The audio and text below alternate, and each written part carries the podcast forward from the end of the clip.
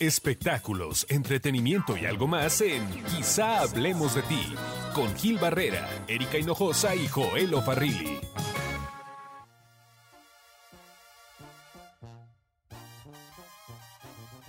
Hola, ¿qué tal? ¿Cómo están? Qué gusto saludarlos. Aquí estamos. Esto es Quizá Hablemos de Ti, un podcast de espectáculos y mucho más. En la mesa, Joel Farrilli. ¿Qué tal? ¿Cómo están ustedes? Está, Erika Hinojosa no está. No. Eso está sustituyéndola, pues, la nueva Erika, ¿no? Hola, nueva Erika. Hola, ¿qué tal? Saluda a Muy Carla buenas Lino. tardes, días o a la hora que nos escuchan. Oye, hoy, mira, hace tiempo eh, recibimos una llamada de una compañera reportera que a mí me dio mucho gusto, independientemente de saludarla, porque eh, nos propuso una conversación, una charla con un personaje muy particular que tiene el regional mexicano, que ha acuñado con, con su talento, con, con, con su voz, pues un lugar que no lo tiene nadie, ahora sí que ni Obama. Y el hecho Y de el que... clásico, ¿verdad? Sí, sí, sí, y, y el hecho de que Luis Antonio López el Mimoso nos acompañe en esta cabina es para nosotros un motivo de agasajo, de satisfacción, porque además detrás de él hay una trayectoria importante, hay una historia de vida maravillosa Sí. y te agradecemos mucho que te des un tiempo en este largo día de promoción que tuviste. Ya me di cuenta que quizás hablen de mí. no, gracias, Eso. gracias. Estoy bien contento. Eh, créeme que están pasando cosas muy interesantes en mi carrera y eso es de presumirlo, de decirlo con gran emoción, con gran, gran entusiasmo, porque no toda la vida eh, las emociones son las mismas, ¿no? No toda la vida tienes la oportunidad de decir, wow, qué maravilloso, estoy pasando esto en la carrera, en mi etapa como solista, la nominación de los Latin Grammy, eh, la invitación que nos hicieron a estar en la, en la pelea de exhibición de Julio César Chávez. O sea, este, cosas interesantes que vienen con el Foro de Dios en el 2020 algo que no se lo he contado a nadie, pero se van a quedar con la boca abierta, se van a quedar así como que, ¿cómo, cómo el mimoso logra esto, siendo un artista independiente? Se van a dar cuenta, con el favor de Dios, cuando ya lo tengamos en nuestras manos, les voy a decir de qué, de qué les estaba hablando, qué noticia, y eso es algo muy, muy importante. Y, bueno, y obviamente cuando te dicen, oye, es que queremos saber si, si, este, si pueden platicar con, con el mimoso, dije, pues ya desde el momento en que alguien le dice mimoso a alguien, ahí debe haber una historia. Sí, claro, no, hay muchas cosas que contar, muchas cosas. Imagínate ya 25 años, más de 25 años en- eh, de trayectoria en mi carrera. eh, muchas anécdotas, historias, este, experiencias, eh, buenas, malas, de todo, ¿no? Porque obviamente hay gente que nada más les gusta decir y hablar lo bonito, lo color de rosa. Y no, no es así. Hay que hablar lo, lo difícil también, la situación que pasas para poder Es que luego duele, ¿no? no, sí, claro, y, y que tiene que doler, porque si no, si, si no te duele, no te vas a preocupar por, por salir adelante. ¿Me explico? O sea, eh, yo viví situaciones difíciles de desesperación emocional, eh, ansiedad, de muchas cosas, inclusive hasta eh, en un momento dado quise tirar la toalla, pero después ahí me, me di cuenta que la toalla se tira para la playa, nada. más. a ver, regresemos. Eh, ¿Cómo era tu infancia? Mi infancia era muy... Yo tuve muchas carencias. eh, vengo de una familia muy pobre. De hecho, cuando yo comencé en la música fue porque dije, yo quiero sacar adelante a mi familia. Quiero sacar adelante a mi familia y quiero trabajar en la música para poder ganar y poder ayudarlos. ¿no? La verdad, no, no tuve una infancia muy, muy bonita, se podría decir. Pero hoy lo entiendo que todo pasa por algo, ¿no? Hoy entiendo. Y esto lo dejo a manera de un mensaje a toda la gente que nos está escuchando. Muchas veces nosotros preguntamos, ¿dónde estás, Dios? Pero con el tiempo y a través de los años, entiendes en todo momento de tu vida, ahí estuvo Dios. Ahí está Dios. ¿sí? Yo pasé una situación muy difícil. Yo pasé una situación complicada. Yo tuve un accidente, eh, quemadura de segundo y tercer grado, donde los doctores le dijeron a, mi, a mis padres que yo no iba a vivir, que yo no la iba a hacer. ¿A que- qué edad fue eso? a los siete años, sí. Entonces, eh, ahí estuvo Dios. Viví. ya voy a cumplir 40 años. Entonces viví, ¿sí me explico? Entonces muchas veces no, no nos damos cuenta que en el caminar de las cosas buenas, de las cosas malas, está Dios eh, eh, ayudándote, en- enseñándote a prepararte. O sea, lo bueno, lo malo, se tiene que aprender algo. Claro. No todo lo que se ve malo es malo, déjame decirte, porque, porque, como te digo, si yo no hubiera pasado una situación mala, a lo mejor yo nunca me hubiera preocupado por sacar adelante a mi familia. Yo nunca me hubiera preocupado por progresar en la vida, por ser alguien, ¿no? Entonces, por eso le- les digo a manera de, de- de mensaje a la gente que nos está escuchando en estos momentos, que siempre está presente. Ese ser divino siempre está presente. Nada más que nos cuesta, nos va a costar mucho trabajo entenderlo. A través de los años vas a lograr entender este, en qué momento y en todo momento estuvo él presente, ¿no? Entonces, a mí me queda muy claro que todo lo que he vivido, lo bueno, lo malo, es una enseñanza, un aprendizaje. Hoy ya nadie me puede contar las cosas. Soy un, un testimonio de vida, soy un testimonio de verdad. Entonces, eh, gracias a Dios, llevo más de 25 años ya en la carrera artística. Y mira, hoy canto más hermoso que lo que antes cantaba. ¿Cómo descubres tu voz? ¿En qué momento dices, yo sirvo para esto? Esto es el don que me está dando la vida, que me da Dios. Te, te voy a decir una cosa. Lo primero de las cosas que yo me acuerdo de mi, de mi infancia, cuando eh, los primeros eh, días de conciencia, te te puedo decir, tenía como cuatro o cinco años. Cuatro años, cuatro o cinco años. Eh, me acuerdo que yo estaba escuchando la radio. Era una grabadora. ¿Se acuerdan de las grabadoras que antes había? No, pues esas? aquí está hablando con puro millennial, ¿no? no, y espérate, es que sabes que. Y acuérdate que la grabadora no tenían ya la tapita. Ah, sí, claro, tenías que poner el cassette. Le ponías el cassette, o sea, sí, una grabadora de esas, precisamente. Lo que ustedes están ahí en casita me van a entender.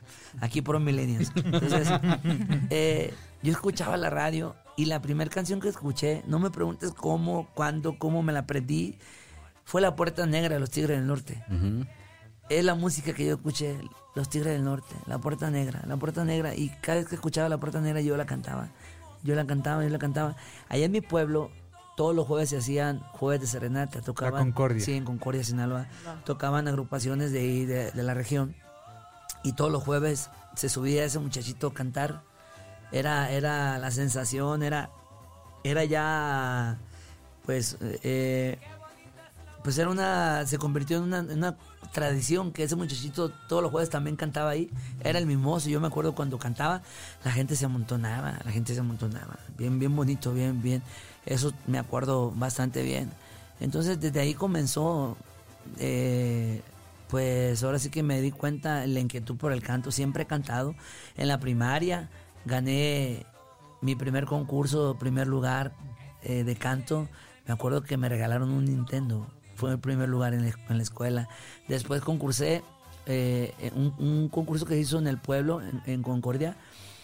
Gente mayor, ¿eh? yo nada más era el chavo que tenía 9, eh, 10, 11 años aproximadamente.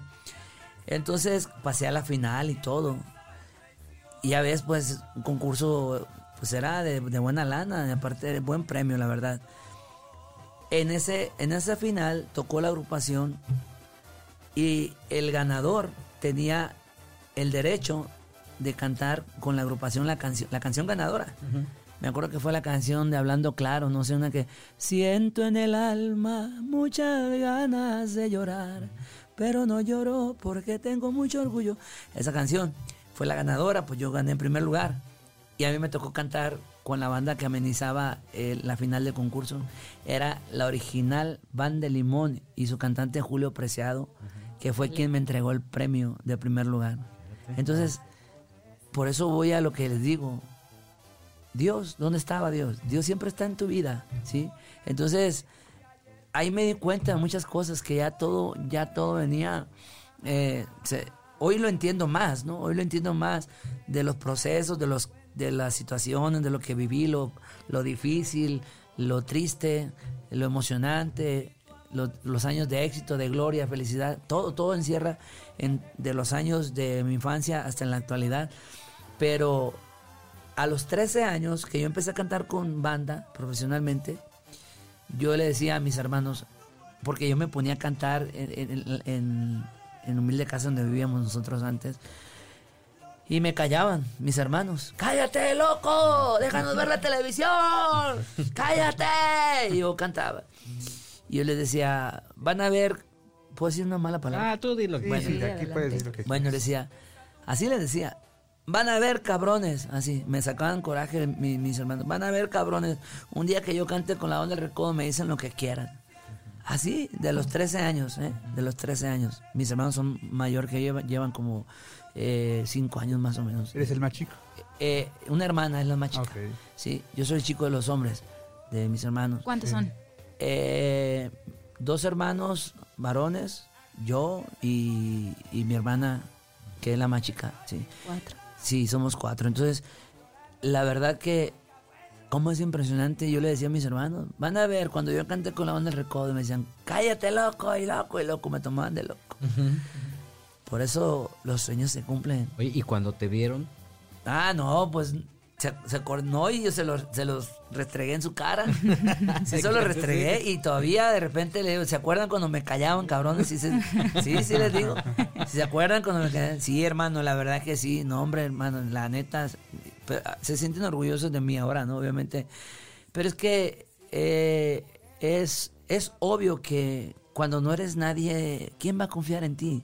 ¿Quién va a confiar en que tú vas a, a ser alguien en la vida, en que vas a sobresalir en, en- en- en- alguna actividad, en algún, en algún trabajo, lo que sea, ¿no? Llámese lo que sea. Sí, mis hermanos me callaban mucho, mucho. Me hacían llorar, me hacían mucho bullying. Sí, o sea, mucho, mucho. Entonces, pero yo nunca guardé rencor, nunca les guardé desprecio ni odio, al contrario, siempre les he ayudado. Cada vez que, que, que me piden algún apoyo, siempre ahí estoy. Entonces, Eres la, la base de la familia. es que ese fue mi propósito de cantar, sacar adelante a mi familia de la pobreza. O sea, vivíamos en una pobreza, pobreza muy extrema. Mi papá alcohólico, este, a veces llegaba mi papá en las noches y yo sabía que me iba a mandar a, los tacos y para comer. Pues a veces teníamos para comer, a veces no teníamos para comer. De hecho, yo escribí una canción que se llama Recuerdos de mi infancia y habla parte de, lo que de lo que yo viví, ¿no? Entonces, eh, yo creo que no soy la única persona que ha vivido situaciones difíciles, yo lo sé, ¿va? hay personas que a lo mejor hasta más peor, pero esto que estoy contando es una historia de vida. ¿no? ¿y qué te daba felicidad? O sea, porque obviamente tú sustituyes una cosa con otra y al final la infancia se construye de momentos felices.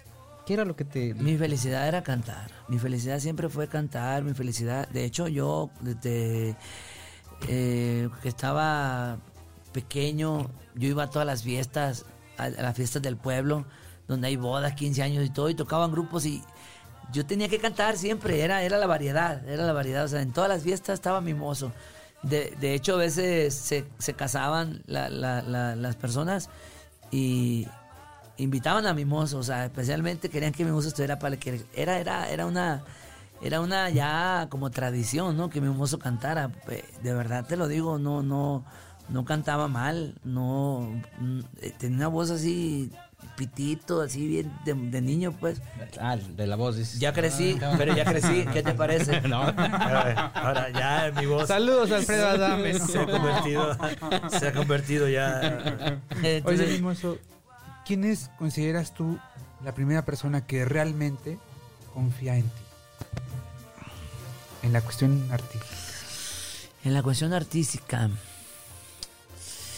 híjole, mm, tristemente no te puedo mencionar nadie.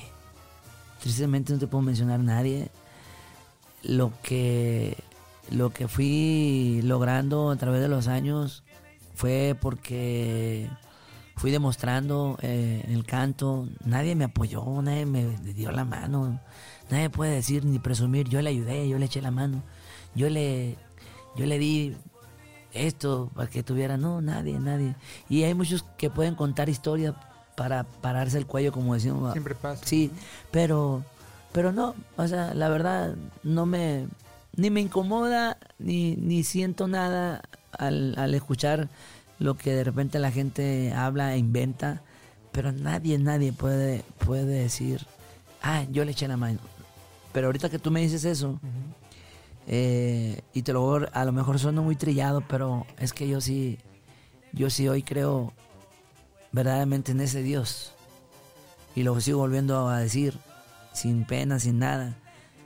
Él, él siempre ha creído en mí, él siempre me ha apoyado. De hecho, esto que está pasando de los Latin Grammy no es mimoso, ni es, ni es lo que ha hecho mimoso, ni, ni es lo que ha logrado. Este es un regalo de Dios. Esto es algo que viene eh, de algo más, más, eh, más hacia no a la realidad, porque esto, la realidad, ya voy para 10 años y no, nunca me invitaban ni a la vuelta de la esquina, ¿no? Entonces, ¿cómo puede ser posible que después ya de 10 años te nominen a, a- a- a unos premios tan importantes, a la fiesta más grande de los de los, los, los los Latin Grammy? Entonces, no, yo, yo sé, yo vivo, desde que yo entregué mi vida a ese ser maravilloso, a Dios, yo ya, ya mi, mi control, Él lo tomó, ¿sí?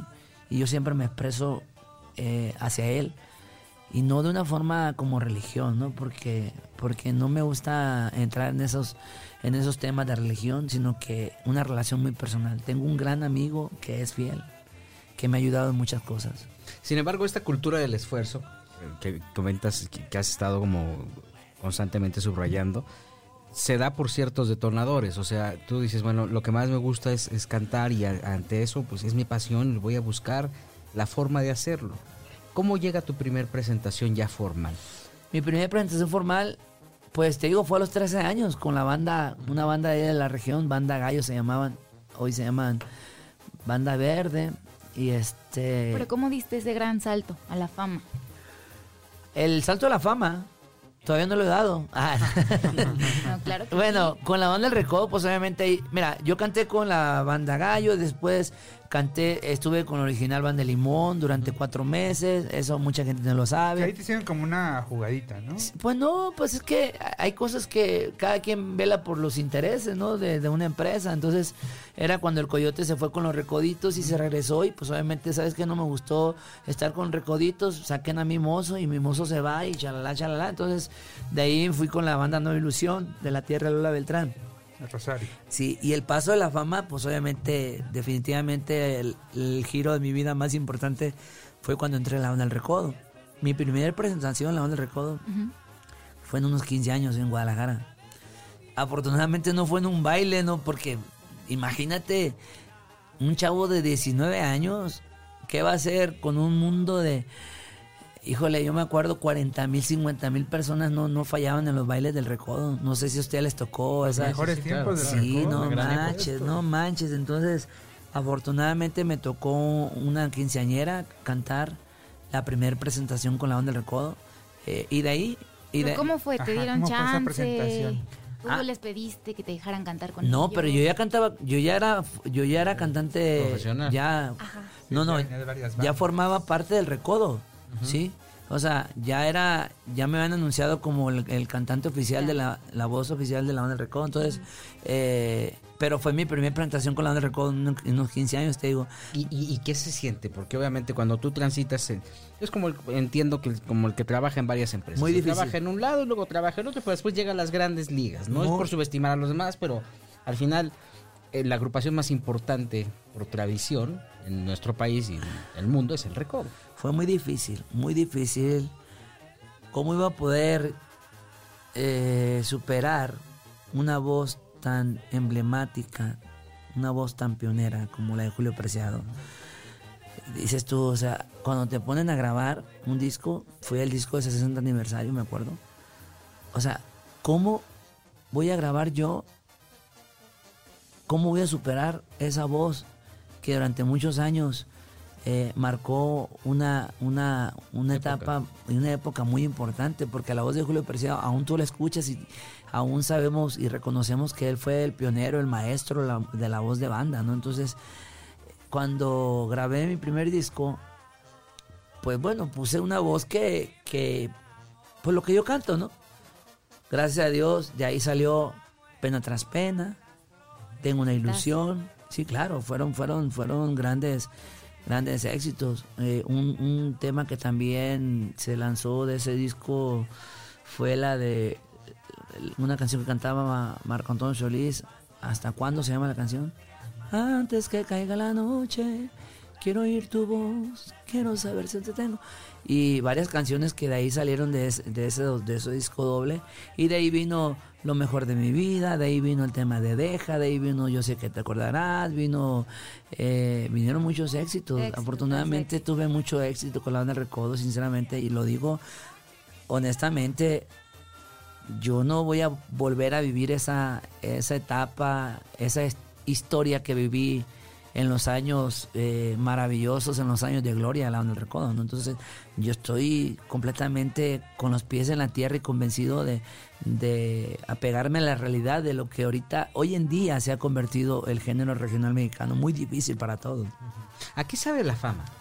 ¿Tiene algún sabor así específico que digas, sabe como unos tacos de barbacoa Mm, o a galletas de mantequilla? La que sabe la fama, fíjate que se siente bonito, se siente bonito cuando te halagan, se siente bonito cuando, cuando llegas a un lugar y te respetan, pero también te das cuenta, ahora, ha pasado dos etapas la fama de Luis Antonio López el Mimoso.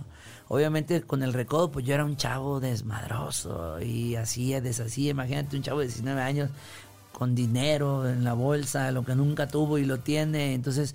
eh, lo que hablábamos ahorita hace rato, o sea, vinos, mujeres, alcohol y afortunadamente nunca consumí drogas, ¿eh? Nunca, nunca me drogué, gracias a Dios.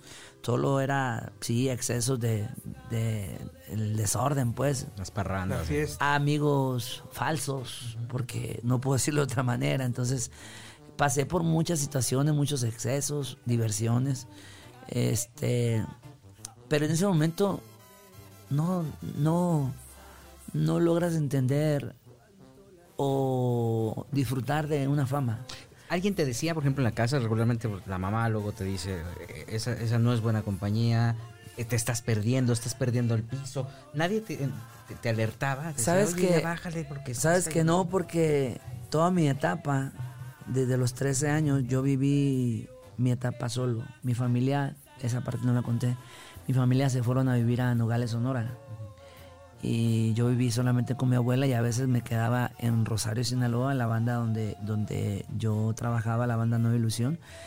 Que le agradezco también muchísimo a la familia Rendón y a la familia Murúa porque ellos fueron los que me quitaron el hambre durante mucho tiempo. Entonces, eh, pues realmente yo me acostumbré a ser muy independiente. ¿sí?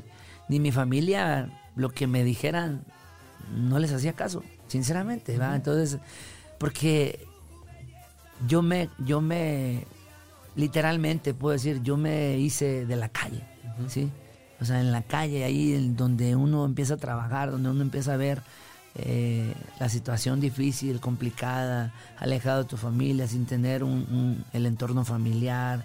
Porque yo de los 13 años, o sea, que te estoy comentando, ya empecé a trabajar y me alejé de mi, de mi, de mi familia completamente, ellos se fueron, me querían llevar a Nogales, dije, ¿qué yo voy a hacer a Nogales? Yo aquí quiero quedarme a cantar. Entonces fue una situación muy difícil, por eso te digo, pero ahora, ahora lo entiendo por qué pasan esas cosas, ¿no? Porque mira, porque a lo mejor si yo no hubiera pasado esas cosas, fuera una persona altanera, fuera una persona creída, fuera una persona este, egocentrista.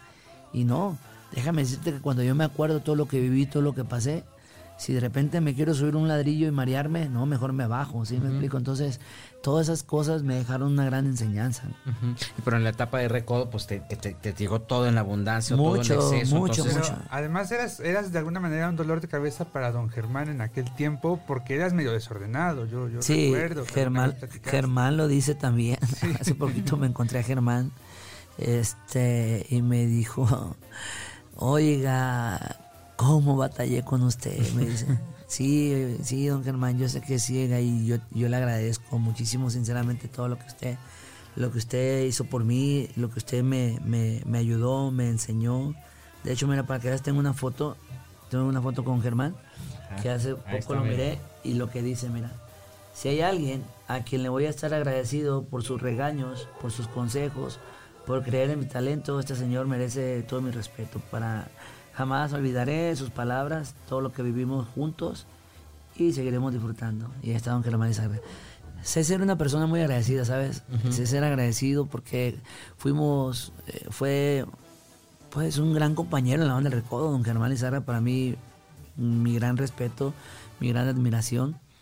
Él era el que guiaba, me daba los consejos, también me decía de alguna manera la forma de interpretar, cómo cantara, y, y él era el que aportaba casi la mayoría de las canciones, ¿no? Las ideas eran de Germán Lizarra. Entonces, ¿Cuál será el consejo que más te marcó de don Germán? ¿Sabe? Un consejo que me marcó, pero no me, no me, no me gustó. Eh, O sea, no me gustó porque así lo voy a decir como me decía. Oiga, me decía, créasela, créasela, usted es un chingón, usted no es cualquier cosa, de verdad se lo digo, o sea, créaselo, usted es un cantante chingón, usted tiene una voz bien chingona, créaselo. Oiga, pero Germán, pero creerme qué, oiga, pues yo no, no, no, no sé qué, qué, qué, qué le causo, qué le ocasiona a la gente. No, no, no, no, es que usted no sabe, usted es un chingón y está entre los grandes, de verdad, créasela. Ese consejo siempre me quedó marcado de él, pero no, no, nunca yo lo, lo tomé así como casi me lo, va a, cre- me lo va a creer, me lo va a creer, voy a soy un chingón. No, no, no, porque realmente nunca me creí un chingón, nunca me creí el mejor. No sé, es más, yo hasta a mi mamá le decía, "Ah, mamá, hace, no sé, unos 6, 7 años, mamá, yo canto bien. No, no, sí, de verdad, ¿eh? Le decía, yo canto bien. Claro, hijo, me dice, ¿cómo de que no va a cantar bien? Mamá, es que la verdad, a mí no me gusta al 100% cómo yo canto. Le hubieras dicho, entonces, ¿por qué chingados no le reclamo a mis hermanos No, no, que me querían? no, no, no, le digo, es que, ¿sabes qué, mamá? Es que yo no, no me, no, yo me escucho y no me convenzo to- todavía al 100% de cantar bien. Créemelo que a mí, de acá de unos cuatro años para acá, yo ya me convencí que sí canto bien, ¿eh? Hasta ahorita, de cuatro años para acá, déjame decirte que no me gustaba mi voz. A mí no me gustaba, yo, yo, yo, yo, yo escuchaba y decía, no, es que yo quiero mejorar más, quiero Pero, mejorar ¿y más. tú querías cantar como quién?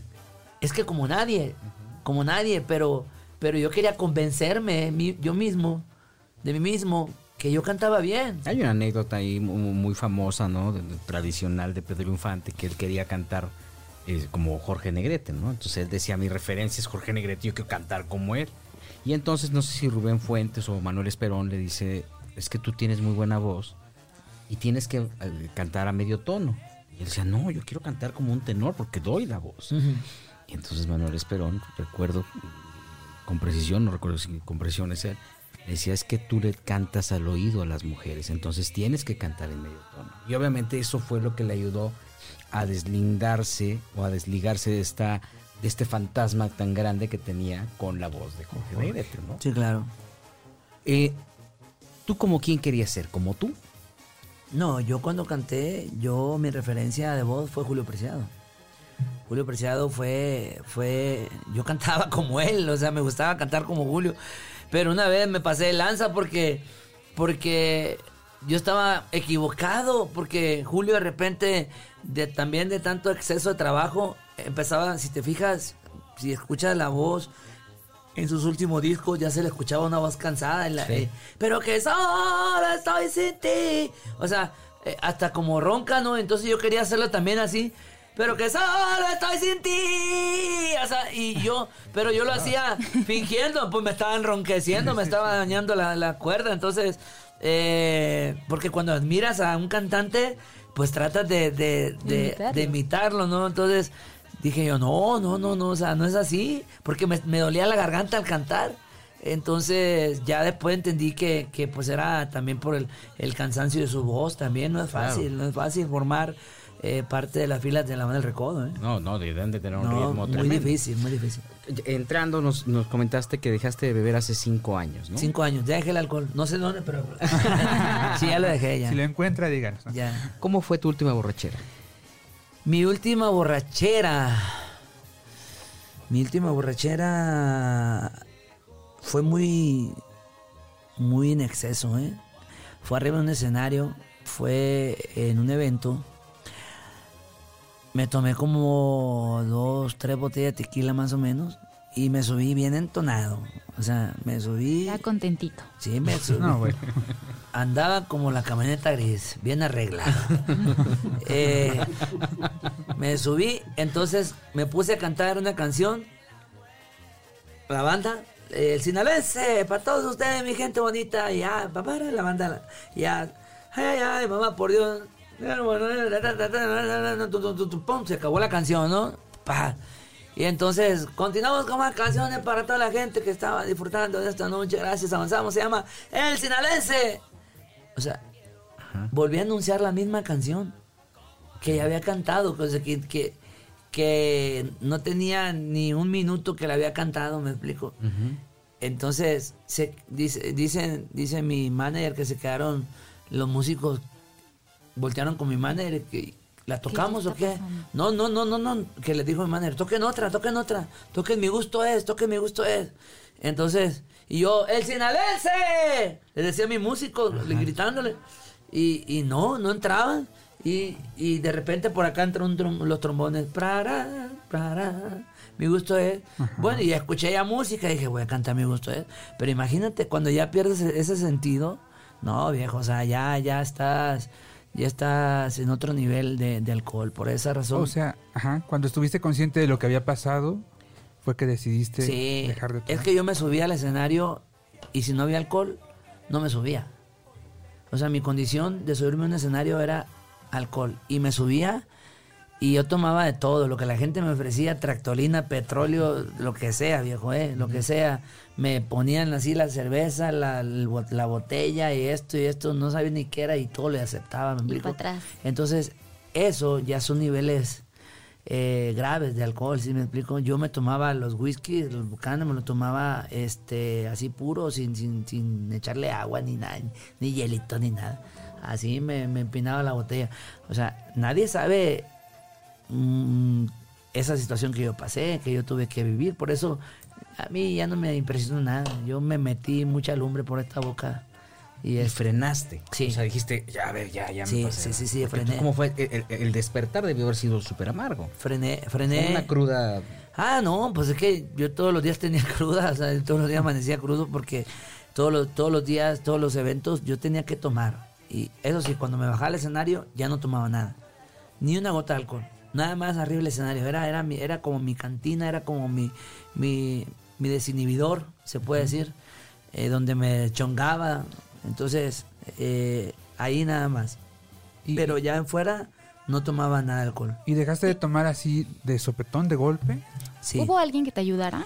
Sí, bueno, en parte, en parte cuando yo me empecé a acercar a las cosas más espirituales, a Dios, eh, también yo lo entendí, dije, bueno, si voy a estar bien en una parte, pues también tengo que estar por la otra parte, ¿no? Entonces, es, un, es una balanza, puse una balanza en mi vida y sí, ya llevamos cinco años eh, contando sin tomar alcohol y estoy muy, muy contento, estoy sumamente eh, en otro, en otro canal, vibrando en otro, en otro círculo. Entonces, eso me ha ayudado muchísimo, ¿no? ¿Fue en ese momento que dejaste de tomar que decidiste entregarle por completo tu vida a Dios? No, en ese momento no fue. No, no, no. Pasaron muchas cosas en mi carrera, en mi etapa como solista. Llegó un momento que me desesperé, que las cosas no funcionaban, que no se daban, no había resultados, nada, nada, ni, ni resultados artísticos, ni resultados económicos. Entonces dije, ¿qué estoy haciendo aquí? O sea, estoy estorbando, o que quizá ya no sirvo, ¿o ¿qué? Entonces, eh, fue cuando ya tuve esa necesidad ya de acercarme a Dios y, y pedirle, ¿no? Y no pedirle por mí nada más, sino que decirle, me tocó decirle que me ayudara porque somos muchas familias que dependemos de un trabajo. No solamente soy yo, no lo hagas por mí, hazlo por todas las personas que siempre luchamos por llevar el pan de cada día a nuestros hogares. La fama tiene varios eh, atractivos, ¿no? Para muchos, para los amigos falsos, ¿no? Para lo- la gente que quiere quitar el dinero, pero para las mujeres también. Es, es- es seductor. ¿Cómo le hiciste para manejar ese tema? Pues en cuestión de las mujeres, te voy a ser sincero, viejo, porque pues obviamente ya, ya, ya voy a cumplir 40 años es la edad de la cejuela. Cejuela. Ya va a ser tu cumpleaños. Se fue la juventud. Se fue la... to- 21 de noviembre, sí. 21 de noviembre, mi cumpleaños. Eh, yo creo que la misma madurez te enseña a, a equilibrar esa parte de los deseos de la mujer, ¿no? Los deseos carnales, ¿no? No te digo soy un santo, no, no, para nada. Pues obviamente también tengo que darle mm, pues Gusto el gusto. y a mi necesidad porque el cuerpo... Consentir al ganso, dice. Aparte, te voy a decir una cosa. Ni modo que diga fui chihuahua, no, nada que ver. ¿no? Eh, haz de cuenta que eh, llevo muchos años en, eh, eh, eh, soltero, no tengo novia, no tengo esposa, no tengo nada. Entonces, a nadie le hago daño, si me explico. O sea, si yo de repente tengo un encuentro con una chava, pues no pasa nada, no me, no me siento mal porque no estoy siendo infiel, ¿sí? Entonces, pero sí me la he llevado muy tranquilo en ese aspecto. No es mi prioridad eh, ir a un lugar y, y estar con una chava y intimidar. No, hombre, imagínate, ya, ya a estas alturas ya no aguanto, viejo. O sea, ya de 40 años, la edad de los nunca. Nunca te dolía el, el- el pie, nunca te dolía la espalda, ahora todo La te duele. rodilla. Entonces, imagínate y todavía este, hacer la tarea ahí también cañón. Entonces, eh, dar brincos, no, ya no se puede tan Pero fácilmente. sí con chavas, porque si no, luego ahí hay Ah, no, sí, claro. No, no, "Oiga, no. no, apúrele porque de viejo duele más. No, no, no, no, no, yo sí, yo la verdad que sí siempre he sabido lo que he querido. Me han gustado mucho las mujeres y, y me siguen gustando las mujeres, pero ya con calma, o sea, ya, ya no es, ya no es el chavo que antes, y te lo digo, cuando andaba con la onda del recodo, pues eh, otro gallo cantaba, ¿no? Pues un chavo de 19, 20 años, imagínate, como burro en primavera, pues no, era otra cosa, pero ya, ya no es muy diferente. Además ya uno se cuida, se cuida en todos los aspectos porque pues de repente puedes estar a lo mejor con una chava y te puede ocasionar un problema, no sabes quién la pretende, no sabes quién Claro. está detrás de ella, entonces mejor, mejor, o sea, uno, uno ahí poco a poco ya le va midiendo el agua a los, camotes, ¿no? Se llama madurez, ¿no? Al fin. Sí, claro. Oye, musicalmente entonces traes eh, una cantidad de sorpresas ya. eh, Hombre, ya hablamos de sexo, ya hablamos de todo y no hemos hablado Cuéntanos de... un poquito de ese super disco que estás preparando para el próximo año. Ah, maravilloso. Se llama Las Clásicas y mi voz. Es un disco doble, un disco muy atrevido porque voy a cantar canciones Pedro Infante, Javier Solís, Cuco Sánchez, Lola Beltrán, Amalia Mendoza, José Pro Jiménez, Antonio Aguilar, mencionando alguno de ellos. Digo, y, y al final son canciones que también eh, grababan muchos artistas. Antes la misma canción la grababan muchos artistas, ¿no? sí, claro. Estamos hablando de 100 años, Paloma Negra, Renunciación, Sufriendo a Solas, Qué La qué Noche de joya. mi mal, sí, eh, de Cuco Sánchez, ¿Cuál sería la más Anillo especial de estas canciones para ti? Ay, híjole, ahora sí que. Pues mira, como interpretación, la mejor que yo pude haber interpretado fue una canción de Javier Solís, Ajá. Si Dios me quita la vida. Uf, Qué bonito. Esa es una canción. Y yo sé que dices, bueno, ¿por qué no metiste de Javier Solís la de Sombra, la de Payaso, la de eh, Esclavo y Amo? Y hay muchas canciones. Claro, claro. Hay muchas canciones. eh, Y pero clásicas. Sí, claro, por eso. Pero yo traté de, de agarrar las canciones que, que yo consideré que las puedo dominar, las puedo, le puedo dar un, bonito color a, la, a la letra. No pretendo, pues, ponerme a las patadas con Sansón tampoco. O sea, ya esas canciones y esos intérpretes siempre van a ser inmortales en los corazones de muchos mexicanos y otros países, ¿no? Pero sí quiero que la gente sepa que viene un disco que se llama Las Clásicas y mi voz. O sea, es el mimoso cantando las canciones clásicas. Hijo, qué padre, qué agasajo. Sí, sí, la verdad sí. Y aparte, bueno, pues tenemos lo, lo del Grammy Latino y una cantidad de cosas. Y viene una canción también entrando año. En 2020 estamos preparando un nuevo sencillo que se llama Expectativa y Realidad. Eh, también está interesante ese tema y... ¿Tú y lo escribiste? No, no Ah, le ok. escribí. Le escribió el compositor de Típico Clásico. Sí. Y aparte estás con eh, el tu último sencillo, que sé que está, le está yendo bastante bien. Muy bien. Platicabas que tiene ya más de 3 millones de escuchas, ¿no? No, me quite las 600 mil, viejo, porque es. está canijo 600 mil también. Sí. 3.6 millones de vistas en YouTube.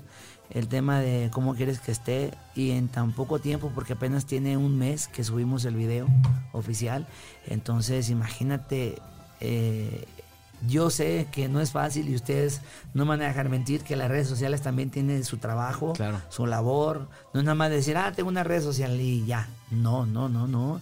O sea, cómo conectar con la gente, con el público, cómo tenerlos ahí siempre al pendiente de, de las cosas que estás haciendo.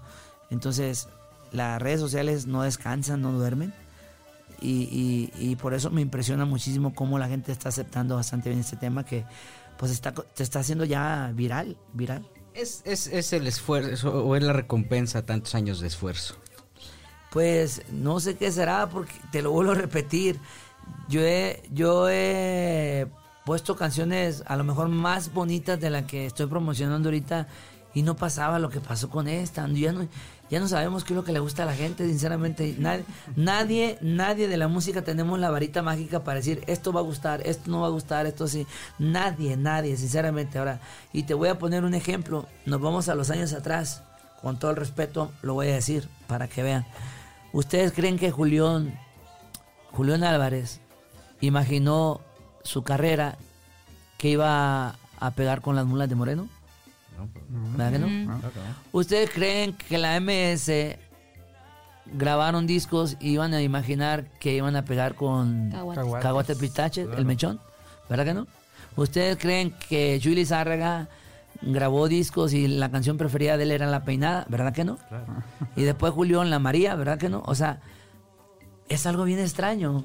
Grabas lo bonito y lo bonito no, no te funciona como quisieras. Pero de repente hay una canción que no le tienes así como que Tanta fe. tanta fe. Y ve, La María, Las Mulas de Moreno, eh, Cagote. Pistache, La Peinada, El Mechón. y como esos te puedo mencionar muchos, muchos, muchos más. ¿Me explico? Entonces, para que te des cuenta que no, no lo que uno quiere que funcione, funciona, ¿no? Claro. Oye, pues la verdad es que siempre es un agasajo platicar con alguien que tiene tanta experiencia, que tiene esta eh, que quiere compartir su vida como tú lo estás haciendo y como lo has hecho durante muchos años de una manera tan legítima. Y para nosotros siempre será un honor recibirte en esta casa. No, hombre, muchas gracias, gracias de todo corazón. Ahorita eh, parto también a, rumbo al aeropuerto porque andamos así para, para arriba y para abajo. Ya no sé ni, ni si voy o vengo, estoy como los bochitos esos que no sabes si viene de reverso, viene, viene enfrente de ti. Entonces, tengo todavía este, más, más días de actividades. Ya me voy para Estados Unidos a prepararme para los premios, los Latin Grammy. Yo no sé qué vaya a pasar. Yo ya soy ganador, sinceramente. Y esto lo digo a manera de consejo a la gente. No se preocupen porque lo que no, nada se pierde, lo que nada tienes, ¿sí? O sea, si tú nunca tuviste en tus manos algo y, y sientes que lo pierdes, no estás perdiendo nada, ¿me explico? Preocúpate cuando tú tengas algo en tus manos y lo pierdas. Claro. Ahí sí preocúpate que estás haciendo mal, ¿sí me explico? Yo no sé qué vaya a pasar, como te digo, yo voy a disfrutar, yo ya voy de ganancia, me nominaron y eso es bien importante porque reconocieron mi disco, mi álbum. Mimoso, me gustaría, eh, antes de que te vayas, preguntarte algo. Ah, cuando tenías 13 años, tú soñabas con eh, pues estar cantando con el recodo, lo lograste. Y ahora, a tus 40 casi prácticamente, ¿con ¿Qué sueñas? Ajá. ¿Con qué sueño? Bueno, sueño con que en unos años, obviamente voy a dejar de cantar la música del regional mexicano, pero yo quiero consolidar un poco más mi carrera como solista, quiero que se reconozca más, hablando artísticamente y económicamente, ¿por qué no decirlo? Porque yo invertí, he invertido durante todo este tiempo, entonces necesito eh, recuperar parte de lo invertido porque mi idea es proyectar a los nuevos jóvenes, esos nuevos jóvenes que van a formar parte del regional mexicano, me explico, y me gustaría, no sé, estar detrás de una producción como director, como productor, entonces, ¿Te gustaría incursionar en algún otro género? no, pues, Reggaetón, por bueno, de hecho, requesón de rancho. No. Eh, de hecho, la canción de Cómo quieres que esté la grabé en versión pop, quedó bien bonita también, de hecho, eh, también. Eh, no me gusta grabar lo que no me siento con la capacidad de hacerlo. No me gusta faltarle el respeto a la música. Por eso cuando me invitan a proyectos y que sé que, órale, esto sí, va para adelante, ¿sí? Vienen muchas sorpresas, como les digo, la sorpresa más grande, más grande que el que lo que se está avecinando de, de- de- de los Latin Grammy, de verdad se lo digo, es más grande porque es bien difícil de logra- lograr. Se lo voy a decir más, más adelante. No se lo voy a decir, se lo voy a presumir. ¿Tiene algo que ver con Julio Preciado? No, no, no. Con la foto que vieron con Julio, no, Ajá. no, no, no, Ah, no tiene nada que ver. Tiene algo que ver conmigo, tiene algo que ver con mi carrera, con, con, con todo lo que estamos haciendo. Y lo vamos a ver con mucha satisfacción. Con el favor de Seguro Dios. que sí. Claro que Claro sí. que sí. Luis Antonio López, el mimoso, muchas gracias. No, hombre, ya me sentí artista yo aquí. No, pues es una estrella. Gracias, gracias. Joel Farrilli, muchas, Muchas gracias. gracias, señores. Gracias. Lino. Gracias. Soy Gracias. Gil Barrera. Nos escuchamos la próxima aquí, donde quizá hablemos de ti. No, y hablaron un chingo de mí.